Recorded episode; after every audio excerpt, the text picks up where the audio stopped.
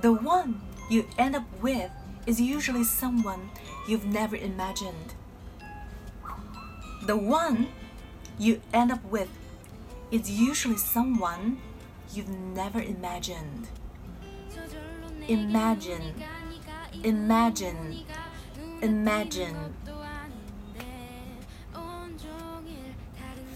每天一句正能量，跟我一起读吧。 群的小仙女和小哥哥都可以得到 BBC 的资料包哦，记得联系我的微信三三幺五幺幺零来索取。